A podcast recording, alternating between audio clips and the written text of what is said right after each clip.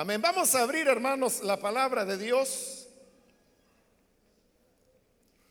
Y en esta oportunidad lo hacemos en el libro de los Hechos de los Apóstoles. Busquemos el capítulo número uno, donde vamos a leer los versículos que nos van a servir de punto de partida para esta reflexión y enseñanza que vamos a tener en torno al tema del bautismo del Espíritu Santo. La palabra de Dios en el libro de los Hechos de los Apóstoles, capítulo 1, versículo número 6 en adelante. Entonces, los que se habían reunido le preguntaron diciendo, Señor, ¿Restaurarás el reino a Israel en este tiempo? Y les dijo, no os toca a vosotros saber los tiempos o las sazones que el Padre puso en su sola potestad, pero recibiréis poder cuando haya venido sobre vosotros el Espíritu Santo, y me seréis testigos en Jerusalén, en toda Judea, en Samaria y hasta lo último de la tierra. Amén, solamente eso vamos a leer. Pueden tomar sus asientos, por favor, hermanos y hermanas.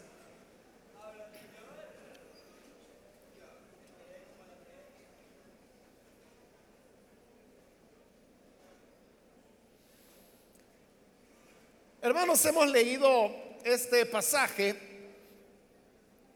que es la porción de la Biblia donde se nos relata que el Señor Jesús había ya resucitado y de cómo durante 40 días después de su resurrección, Él anduvo enseñando a sus discípulos acerca del reino de Dios. Pero luego llegó el momento cuando él tenía que volver al Padre, según se los había anunciado también él con anterioridad. Y sabiendo que ese momento había llegado cuando él tenía que despedirse de sus discípulos, a ellos todavía les quedaba una duda. Y es que ellos ahora están más que seguros que Jesús es el Cristo, el que había de venir al mundo, el hijo de David.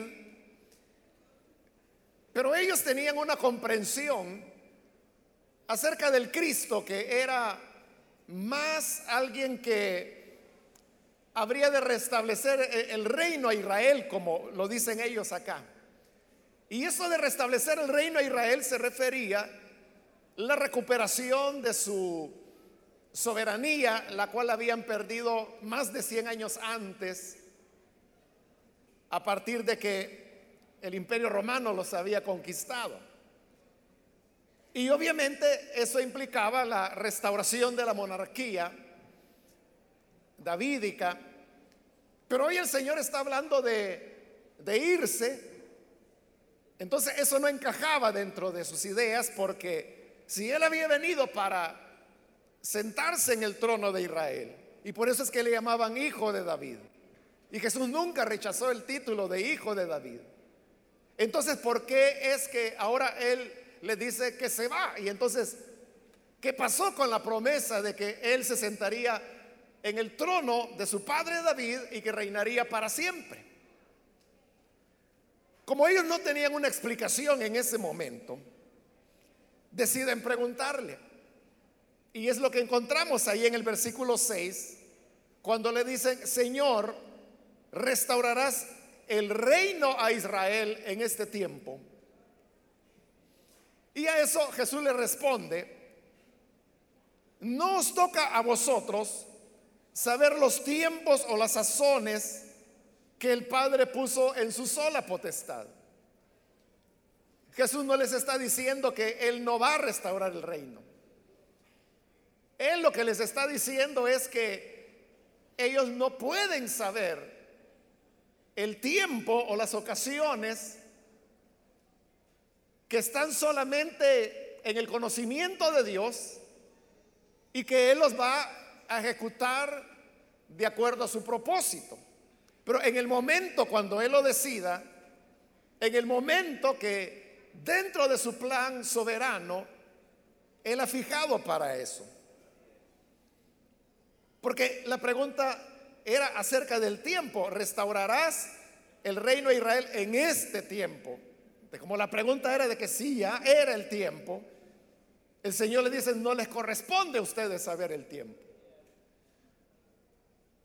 Con eso, repito, no era que el Señor dijera que no iba a a restablecer el, el reino, y menos estaba diciendo que Él no fuera el Cristo, el Hijo de David, y por lo tanto el que habría de sentarse y habrá de sentarse en el trono de David para siempre, de acuerdo a las promesas. Simplemente está diciendo que ellos no saben cuándo eso va a ocurrir. Y que Él tampoco se los va a comunicar porque es algo, dice que el Padre se ha reservado para Él. Pero en cambio de que ellos sigan con el tema sobre la restauración del reino a Israel, el Señor les propone un asunto diferente. Y les dice en el versículo 8, pero y con esa palabra pero, Él está estableciendo una diferencia con lo que acaba de estar diciendo en, la, en el pasaje anterior. Y es que les dijo, los tiempos ustedes no los pueden saber. Porque eso solamente el Padre lo sabe. Pero, y ahí viene el pero, recibiréis poder cuando haya venido sobre vosotros el Espíritu Santo y me seréis testigos. Él está enfocando la atención de los discípulos hacia un elemento diferente y era ese elemento del cual él ya les había hablado con anterioridad.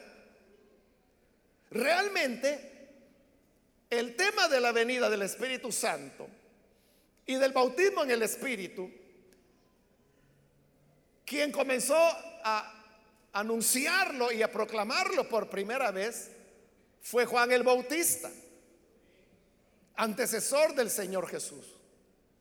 Pues Juan dijo, yo los bautizo a ustedes en agua, pero detrás de mí viene alguien que es mayor que yo. Él los bautizará con Espíritu Santo y fuego. Cuando las personas escucharon a Juan decir esas palabras, que el que venía detrás habría de bautizarlos con Espíritu Santo y fuego, ellos no entendieron mucho a qué se estaba refiriendo el Señor. No les quedó claro qué era eso de, bautizar con Espíritu Santo. Ellos lo que sabían era acerca del tema de los bautismos en agua, los cuales existían dentro del judaísmo. El de Juan era un bautismo nuevo para perdón de pecados, como él lo anunciaba. Eso era totalmente innovador, pero al fin y al cabo era un bautismo. Pero hoy Juan está diciendo, yo lo bautizo con agua. El que viene detrás de mí lo bautizará con Espíritu Santo. Ellos no entendieron bien, pero así quedó. Posteriormente aparece el Señor y cuando ya su ministerio está bastante avanzado, él comienza a explicarle a sus discípulos que él se va a ir. Pero les dice, no los voy a dejar solos, sino que voy a enviar otro consolador. No van a quedarse huérfanos. Vendrá otro consolador. Y dijo el Señor, el Espíritu de verdad el cual el Padre les ha prometido. Y esa promesa de que el Espíritu habría de venir, Jesús la repitió reiteradas veces en las enseñanzas finales que daba a sus discípulos. De manera que aquí, cuando Él ya ha resucitado,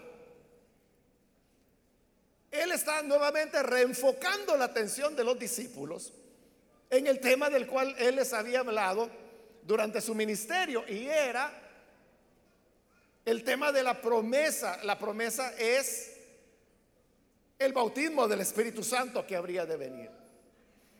Entonces, con estas palabras el Señor los está reenfocando porque aquí lo que estaba ocurriendo es que se estaba abriendo una nueva etapa en el desarrollo de los planes redentores de Dios con la humanidad. En este momento los discípulos todavía no lo sabían, pero más adelante ellos van a llegar a comprender que el Evangelio no era solamente para los hebreos, como ellos lo concebían, sino que este Evangelio habría de llegar a todas las naciones, a todos los pueblos, habría de ser anunciado a los gentiles y los gentiles habrían de creer en él.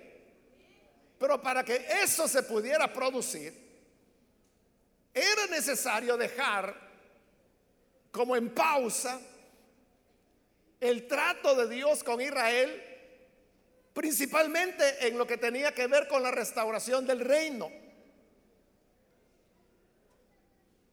para abrir ese gran paréntesis que hoy por hoy lleva dos mil años, en el cual Dios habría de tratar principalmente con el mundo gentil, con nosotros que no somos judíos, no somos hebreos.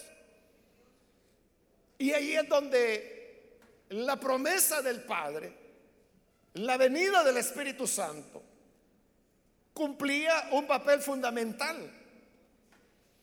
Porque lo que el Señor Jesús está diciendo ahí es que ellos van a recibir poder. Y ese poder vendrá, dice, cuando haya venido sobre vosotros el Espíritu Santo. Entonces note que este es el momento cuando el Señor está ya por partir. E-, es lo que acabamos de decir. Es lo que dice el versículo 10. Ahí se narra la ascensión del Señor, la vuelta al Padre. Por lo tanto, era el momento cuando los discípulos debían iniciar su tarea, es decir, continuar el anuncio del Evangelio que el Señor había comenzado. Pero precisamente porque ahora les tocaba a ellos el, el papel, el lugar, asumir la posición de Jesús para anunciar las buenas nuevas, por eso es que ahora les dice que ellos necesitan recibir poder. Entonces, el Señor estaba ahí sentando un principio importante. Y ese principio era que las personas debían recibir el poder para poder ir a hacer la obra de ser testigos de Cristo en medio del mundo. Cuando se va a anunciar el Evangelio, es evidente, hermanos, que uno lo que necesita es poder, es autoridad. Porque usted puede encontrarse personas que son renuentes al Evangelio o totalmente cerradas a creer a la palabra de Dios. Entonces, ¿cómo se puede lograr que una persona que está enseguecida por su pecado, pueda tener la iluminación de vida de la cual Pablo habla en Primera de Corintios cuando dice que el velo les tiene que ser quitado de sus ojos. Ahí es donde viene la necesidad del poder. Porque uno se da cuenta que no basta con tener palabras, con tener soltura. Uno puede tener algún método para presentar el Evangelio Hace años atrás, décadas atrás, se hablaba, por ejemplo, del tema de las cuatro leyes espirituales. Y ese era un, método de, de evangelismo por el cual se facilitaba la presentación del Evangelio a las personas. Pero uno puede tener esas herramientas, esa facilidad. Pero todo ese conocimiento, toda esa metodología topa, choca cuando lo que se necesita es una obra sobrenatural del Señor para transformar el corazón y la vida de las personas. Entonces, ¿eso cómo se logra? Solamente a través del poder. Y el Señor lo sabía y por eso es que les dice, recibirán poder, porque ellos habrían de enfrentarse al mundo. Además de eso, durante su ministerio, el Señor Jesús había hecho sanidades, había echado fuera muchos demonios. Él había caminado sobre las aguas, había multiplicado los panes, los peces, etcétera. Y ahora el Señor les está diciendo que ellos, los discípulos, son los que deben ir. Y les dice, las obras que yo he hecho, ustedes también las harán. Entonces la gran pregunta era, ¿y, cómo yo voy a hacer para sanar a un paralítico, por ejemplo? ¿O cómo haré para abrir los oídos al sordo? ¿O restablecer la vista al ciego? La Biblia incluso dice que el Señor Jesús sanaba mancos. Y usted sabe que el manco es aquel que ha perdido una mano, o puede ser un pie, o puede ser el antebrazo, o el brazo completo. Entonces, ¿qué significa sanar a un manco? O sea, la única explicación es que lo que el Señor hacía era crear el miembro que le hacía falta a esa persona y de esa forma era restablecida su salud. Pero ¿y eso cómo se hace? ¿Cómo se hace para crear una nueva mano? ¿Cómo se hace para crear una pierna a una persona que la ha perdido? Entonces los discípulos se encontraban ante una situación complicada, pero ahí es donde viene la promesa del Señor y les dice, recibirán poder. Y muy pronto ese poder se hizo evidente que era una necesidad. Porque apenas, bueno, en el capítulo 2 tenemos la venida del Espíritu Santo. Y ya en el capítulo 3 tenemos, hermanos, la narración de la primera sanidad que los apóstoles hacen. Que es aquel hombre que dice la escritura que tenía 40 años de edad y que lo sentaban en la puerta del templo para que pidiera limosnas de las personas que entraban. Pedro y Juan iban entrando al templo, lo ven y le dicen, en el nombre de Jesús de Nazaret, levántate y anda. Y el que había sido cojo se levanta. Ahí estaban haciendo las obras del Señor.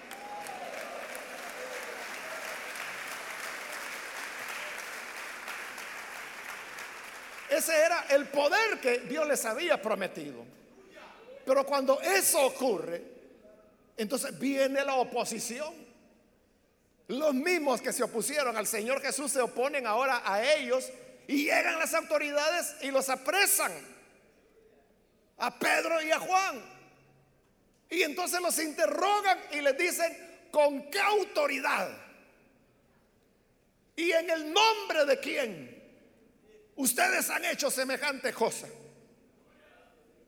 Y entonces Pedro responde, pues es en el nombre de Jesús de Nazaret, al que ustedes mataron y al que ustedes crucificaron. En su nombre es que Dios ha dado sanidad a esta persona.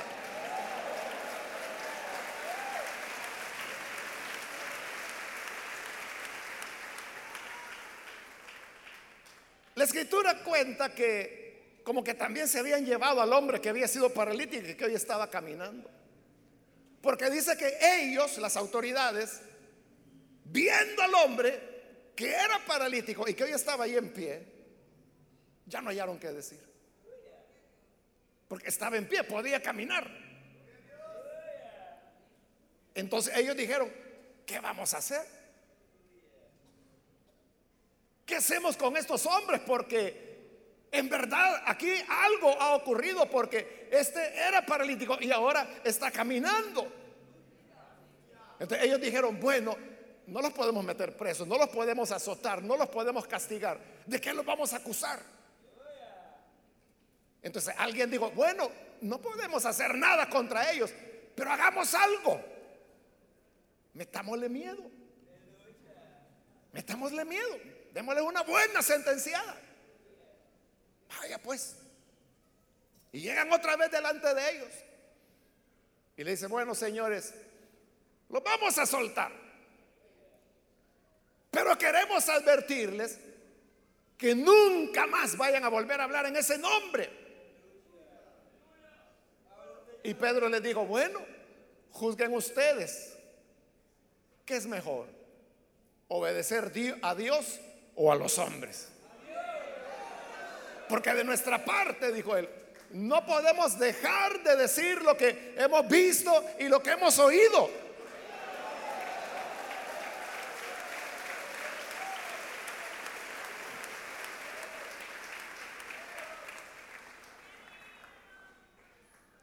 Pero volvieron a amenazarle, no vuelvan a hablar en ese nombre.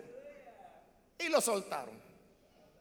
Y Pedro y Juan se van derecho a la iglesia. Y cuando llegan a la iglesia, Ahí estaban los hermanos, estaban reunidos. Iglesia, dice ahí, y nosotros lo que entendemos sería un edificio como este. Pero lo más probable es que era el aposento alto, donde se reunían. Y ahí estaban los discípulos. ¿Qué pasó, Pedro? ¿Qué pasó, Juan? ¿Qué les dijeron? Y ellos comenzaron a contar. Nos amenazaron. Nos dijeron que no volvamos a hablar en este nombre. Y eso les produjo a ellos temor. Y al producirles temor, ellos dijeron, bueno, ¿y ahora qué vamos a hacer? Tenemos prohibido hablar, pero debemos obedecer a Dios antes que a los hombres. O sea, eso, hermanos, uno lo dice fácil, ¿verdad? Y lo entiende bien, hay que obedecer a Dios antes de los que a los hombres. Pero ¿qué implicaba en ese momento? Implicaba un choque contra las autoridades. Es que ya habían estado detenidos. Entonces era ir en contra de todo lo, que era el poder religioso, judicial, que era lo mismo en la época. Entonces, ¿qué hace la iglesia? Bueno, hermanos, oremos. Y entonces comenzaron a orar y le dijeron, mira Señor, nos están amenazando. Pero cuando uno es amenazado, hermano, qué bueno es poder poner las cosas en las manos de Dios. Y le dijeron, mira Señor, nos amenazan, pero nosotros vamos a seguir hablando. Solo te pedimos una cosa. Y es que mientras nosotros hablamos tu palabra, tú extiendas tu mano para que milagros, señales, maravillas se sigan haciendo en el nombre bendito de tu Hijo Jesús.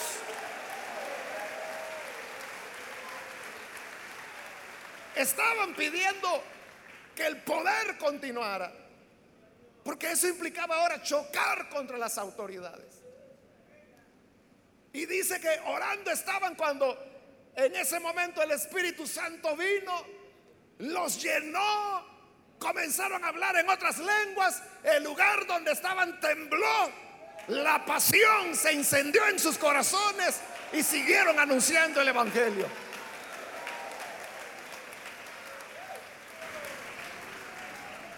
A ese poder de enfrentar los desafíos es a lo que Jesús se refirió cuando les prometió, recibirán poder cuando usted dice, es que yo no encuentro palabras para enfrentarle a la gente. Es que mire, a mí un par de cosas me dicen y me dejan callado. Yo, yo, yo no sé. Y hay gente que dice, hermano, deme, explíqueme, deme algunas respuestas que yo pueda dar. Es que las respuestas es en base a las preguntas que las personas hacen. De manera que uno tendría que tener todas las preguntas para poder dar todas las respuestas. Y cuando uno termine de dar la última respuesta, ya no te vas a recordar de las primeras. Entonces, es mejor lo que el Señor ofreció. Y lo que Él ofreció fue, recibirán poder cuando venga sobre ustedes el Espíritu Santo. Es el poder lo que tú necesitas. A lo mejor no tengas muchas palabras. A lo mejor no tengas soltura o a lo mejor eres una persona muy reservada. Pero dos, tres palabras que tú digas, el Espíritu Santo puede respaldarlas, puede llenarte, puede, como lo hizo acá, provocar gran impacto en las personas. Bueno, con la sanidad de ese paralítico, el libro de los Hechos dice que cinco mil personas fueron añadidas a la iglesia. Entonces la promesa fue, recibirán poder cuando haya venido sobre vosotros el Espíritu Santo. Pero entonces no te está hablando de que el Espíritu Santo vendría sobre ellos. Uno tiene que tener cuidado de los pronombres que se utilizan en el Nuevo Testamento. Porque hablando del Espíritu Santo, hay hermanos no serían pronombres, interjecciones serían. Hay pasajes en los cuales, hablando del Espíritu Santo, a veces la Biblia dice que el Espíritu Santo está en nosotros. Otras veces dice que está con nosotros. Y aquí el Señor está hablando, dice que vendrá sobre vosotros. ¿Cuál, es la diferencia? Entre que el Espíritu esté en, con o sobre nosotros. Es una gran diferencia. Y es una diferencia de carácter teológico. Porque cuando dice que el Espíritu Santo estará en nosotros, ahí se está refiriendo a la morada del Espíritu Santo. La morada se produce en el momento mismo en que creemos en Jesús. Si tú has creído a Jesús, tú ya tienes el sello del Espíritu. Ya tienes la morada del Espíritu. El Espíritu Santo está en ti, dentro de ti. Y también a esa morada es a la que la Biblia le llama la unción del Espíritu. Fíjese, con esa palabra tenemos que tener cuidado, porque nosotros la usamos mal. Normalmente cuando en el ambiente evangélico utilizamos la palabra unción, normalmente la usamos para referirnos al bautismo del Espíritu Santo. Es decir, a las manifestaciones sobrenaturales del Espíritu. Pero eso no es la unción sino que cuando Juan habla de la unción del Espíritu, se está refiriendo a la morada. Por eso le digo, hay que tener cuidado con esa palabra. Entonces, la morada del Espíritu se recibe en el momento cuando la persona cree. Es lo que dice la Escritura, desde que creísteis, fuisteis sellados por el Espíritu. Y en los discípulos también lo podemos ver. Cuando el Señor Jesús resucitó, el primer día de la semana, lo que hoy llamamos domingo, ese domingo cuando Jesús resucitó, se le apareció a los discípulos. Y lo primero que les dijo fue paz a ustedes. Y luego dice que él sopló sobre ellos y al soplar les dijo, reciban el Espíritu eso fue la noche del domingo que él había resucitado. Y claro, Jesús no está bromeando, ¿no? Si él le dijo, reciban el Espíritu, es porque lo estaban recibiendo. Pero esa era la morada. Luego pasan los 40 días que dice este libro de los Hechos que Jesús pasó enseñándoles acerca del reino de Dios. Y estamos aquí cuando Él se está despidiendo. Y entonces les dice, recibirán poder cuando venga. Está hablando del futuro. Cuando venga sobre ustedes el Espíritu Santo. Y no 40 días antes ya les había dicho, reciban el Espíritu. Sí, pero la noche del día de la resurrección, Jesús lo que les dio fue la morada, el sello o la unción, que es lo mismo, son palabras diferentes para la misma realidad, que es el Espíritu Santo morando en todo aquel que ha creído. aquí de lo que estamos hablando, hermanos, es que el Espíritu Santo lo tiene todo aquel que ha creído en el Señor Jesús. También, hermanos, lo tenía estos discípulos, pero aunque ya lo tienen, la morada, hoy le dice, esperen que el Espíritu Santo venga sobre ustedes. Ya lo tenían en, en ellos. Pero él dice, vendrá sobre ustedes. Y Jesús se va. Pasan 10 días más. Es decir, ya estamos a 50 días después que habían recibido la morada del Espíritu. Y así llegamos al capítulo 2 de este libro de los Hechos. Y ahí es donde está la narración,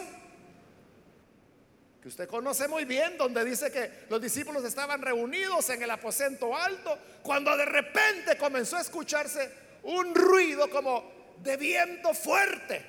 O sea, no es que había viento, se oía, el ruido que se oía era, sonaba como un viento muy fuerte, pero no había viento. Y entonces dice que aparecieron lenguas de fuego sobre las cabezas de los discípulos. Y entonces es que comienzan a hablar en otras lenguas. Ellos no sabían qué era eso, pero ese era el día, el momento del cumplimiento de la promesa que el Señor les había dicho, vendrá el Espíritu Santo sobre ustedes. Ellos estaban hablando en otras lenguas. Y como eso ocurrió el día de Pentecostés, había en Jerusalén muchos extranjeros, judíos que habían venido de diversas partes del mundo. Y ahí se nos habla que habían personas de Mesopotamia, de Capadocia, del Ponto, de Asia, de Frigia, de Panfilia, de Egipto, de Sirene, cretenses, árabes, y todos ellos escuchaban que los discípulos estaban hablando en su lengua. se preguntaban, ¿y cómo es que estos están hablando las lenguas que se hablan en los países en los cuales nosotros vivimos?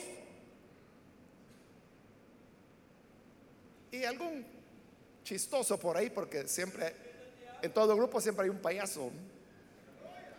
Apareció uno y dijo, ah, no, lo que pasa es que están borrachos, se les pasaron las copas. Pero entonces Pedro comenzó a hablar. Y le digo, oigan, aquí no hay nadie borracho, apenas son las nueve de la mañana. Y esta no es hora para estar bolo. Podrá ser a las nueve de la noche, pero no a las nueve de la mañana. Lo que aquí ocurre es lo que Joel dijo. Que en los postreros tiempos, dice el Señor, yo enviaré mi espíritu y hablarán en otras lenguas y vuestros hijos profetizarán, vuestros hijos tendrán sueños. Es decir, Él estaba hablando de una obra sobrenatural y les digo, esto es el cumplimiento de la promesa. Y la promesa es para ustedes, para los que están lejos, para todos cuantos el Señor nuestro Dios llame.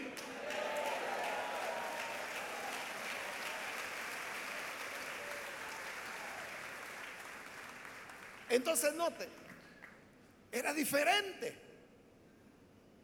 Hubo una separación de 50 días entre la morada del Espíritu y el bautismo del Espíritu.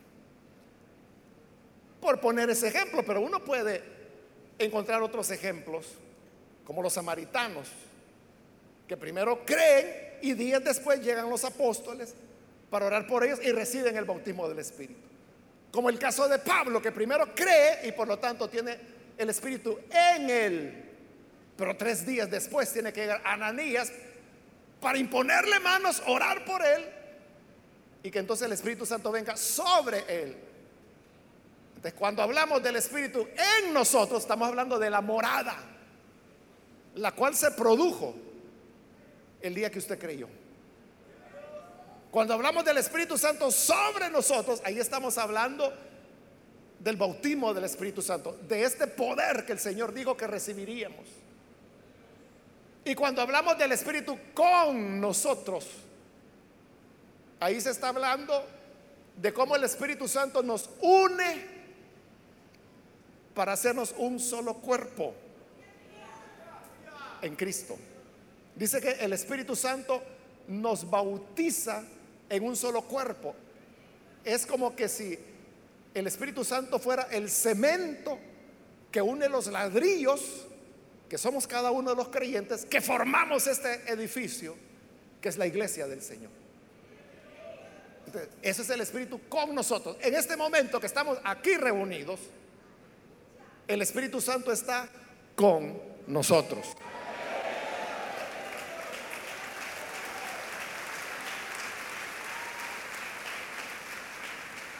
Si hemos creído, el Espíritu Santo está en nosotros. Si estamos aquí reunidos, el Espíritu Santo está con nosotros. Pero aquellos que aún no han recibido el bautismo del Espíritu Santo, para eso estamos aquí, para que lo puedan tener sobre ustedes también. Y luego, una vez, dijo el Señor, haya venido sobre vosotros el Espíritu Santo, me seréis testigos en Jerusalén, en Judea, en Samaria y hasta lo último de la tierra. El bautismo del Espíritu Santo es el poder para que usted sirva al Señor, para que sea testigo de Él. Por eso es tan necesario el tener el bautismo del Espíritu Santo. Ahora, cuando una persona recibe el bautismo del Espíritu Santo, ese bautismo se manifiesta por el hecho de hablar en otras lenguas, que obviamente no son lenguas aprendidas, sino que como en Hechos 2, como en Hechos 10 y como en otras oportunidades que narran las escrituras, el hablar en lenguas como evidencia de haber recibido el bautismo del Espíritu Santo es algo que se produce de manera milagrosa. Es que recibir el bautismo del Espíritu Santo no es, hermanos, una ceremonia, no es una liturgia, no es algo que se dice, es un milagro. Es algo sobrenatural que se manifiesta por el hecho de hablar en otras lenguas. Esa es la evidencia que la escritura presenta acerca de el bautismo del Espíritu Santo. Entonces vea, el bautismo del Espíritu Santo es la promesa que Jesús dio. Él dijo, no van a quedarse solos, no los voy a dejar huérfanos, sino que enviaré al consolador. Y él ya lo envió, es el Espíritu Santo. Y luego dice, es poder para que puedan ser testigos míos hasta lo último de la tierra, no importa dónde vayamos. El poder de Dios estará con nosotros si recibimos el bautismo del Espíritu Santo. Entonces, ¿cómo se recibe el bautismo del Espíritu?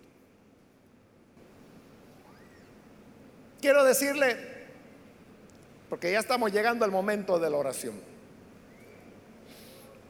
Los hermanos pastores que están acá bueno, usted puede ver que ha venido un poquito de gente, ¿verdad?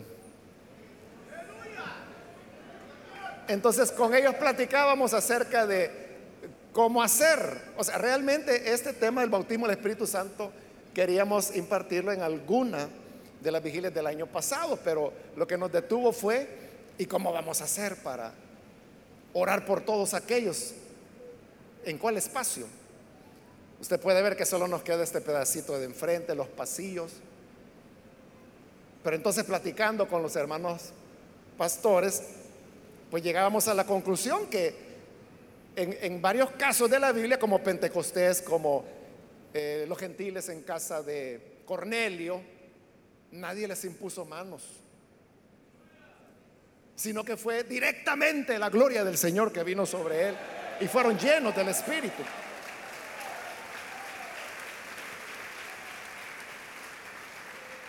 Entonces, el Señor lo puede hacer de las dos maneras.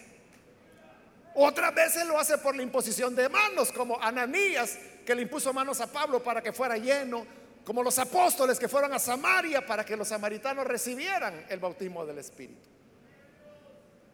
Lo que le quiero decir con esto es que los hermanos pastores van a, moverse, si usted pues les da el permiso, y van a moverse tratando de imponer manos por la mayor cantidad que se pueda.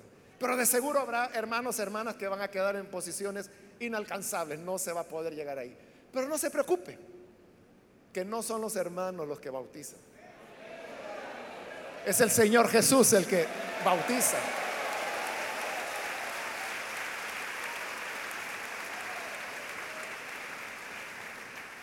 Así que habiendo aclarado eso, ¿cómo se recibe ahora el bautismo del Espíritu? Lo primero, hermanos, es entender, entender que el bautismo del Espíritu Santo es un regalo de gracia que Dios da. Es igual que el día que usted recibió la morada, el sello del Espíritu. El día que creyó. ¿Qué condición le puso Dios para que usted recibiera la morada, para que el Espíritu esté viviendo en usted? ¿Acaso el día que creyó le dijo el Señor, alto ahí? Tienes que ir a orar 20 días y ayunar 7 días para que mi espíritu more en ti. ¿Le dijo eso? No, fue de una vez. Es lo que Pablo dice a los Gálatas. Cuando recibieron el espíritu, les pregunta, ¿lo recibieron por las obras o por el creer con fe?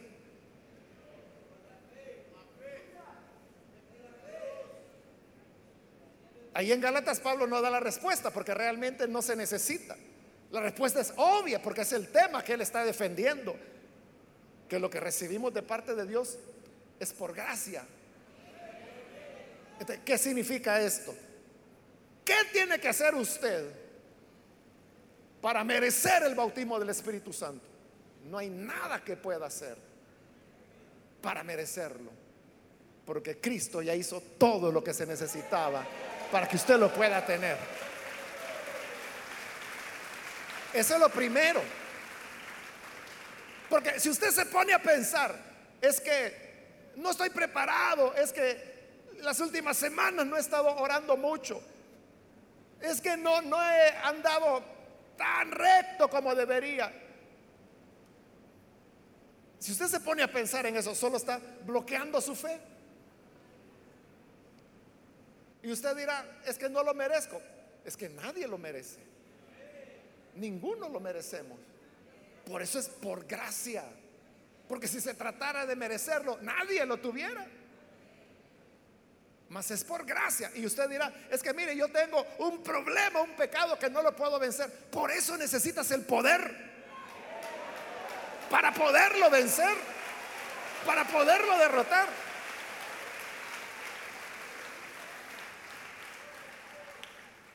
En segundo lugar, recibir el bautismo del Espíritu Santo no se trata, hermanos, de, repetir cosas.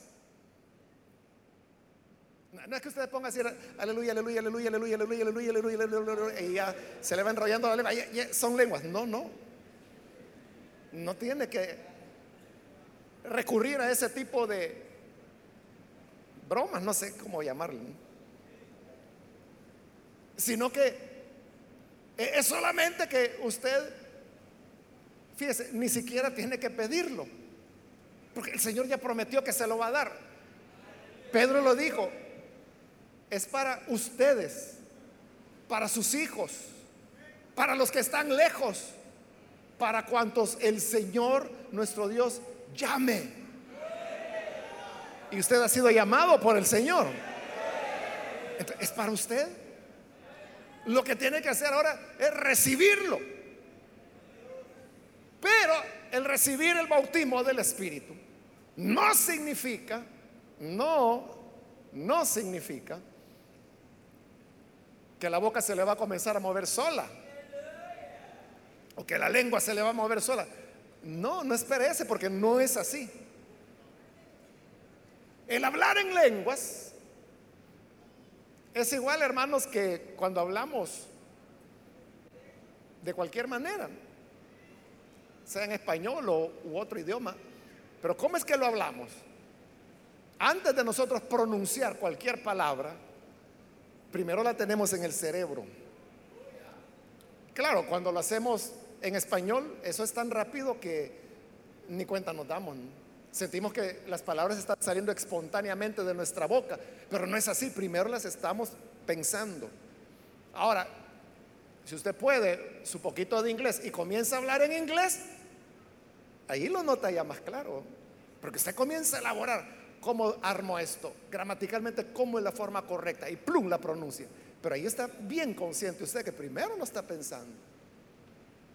Por eso que en español puede ser una cotorra. Pero en inglés ya se vuelve un poquito más comedido porque así es como funcionamos. Primero es en el cerebro y luego lo pronunciamos. Igual es el hablar en otras lenguas. Usted lo que tiene que hacer es simplemente ponerse de rodillas y comenzar a alabar a Dios. Eso es importante. Desbordarse en alabanza. Como yo le he dicho, hermanos, siempre lo único que va cambiando es el tiempo. Pero yo tengo 44 años de estar en el Evangelio. Y mi conversión fue en una iglesia pentecostal. Y en esos 44 años nunca, nunca yo he visto a una persona que haya recibido el bautismo del Espíritu Santo sin estar derramada en alabanza al Señor. Nunca. Yo no le estoy diciendo que no pueda ocurrir. No estoy diciendo eso. Yo lo que le estoy diciendo es que en 44 años nunca he visto que el Señor bautice a una persona que no esté toda derramada en alabanza delante de Dios. Entonces, lo primero que usted tiene que hacer es alabar a Mire, ahí olvídese que está la tía, que ahí está la cipota que le gusta a usted. Cierre los ojos y concéntrese, conéctese con el Señor.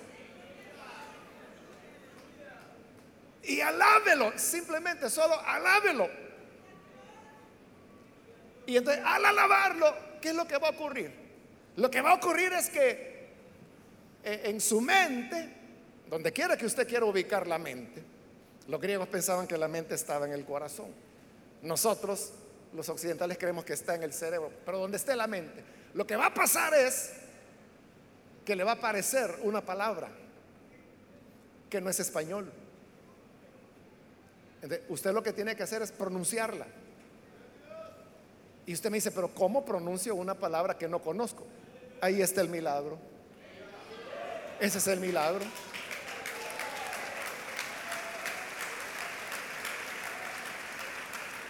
Pero es usted quien tiene que pronunciarla. al pronunciarla, lo que va a ocurrir es que va a aparecer otra. Pronúnciala también. Y al pronunciar esa segunda, aparecerá una tercera. Pronúnciala. Y entonces es como el niño que comienza a hablar.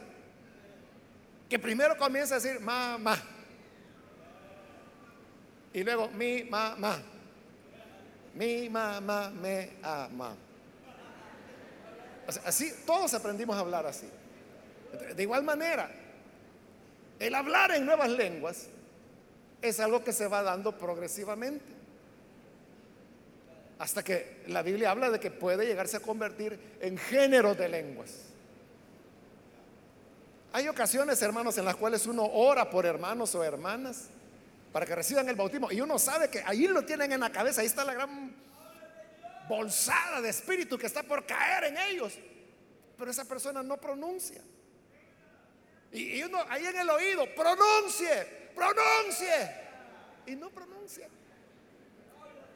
Todavía siguen, gracias Señor, todo por que pronuncie, gracias Señor, que pronuncie. A veces yo le digo, ya no en español, en lenguas. Y siguen en español. Y uno sabe que ahí está la tonelada de espíritu que está por caer.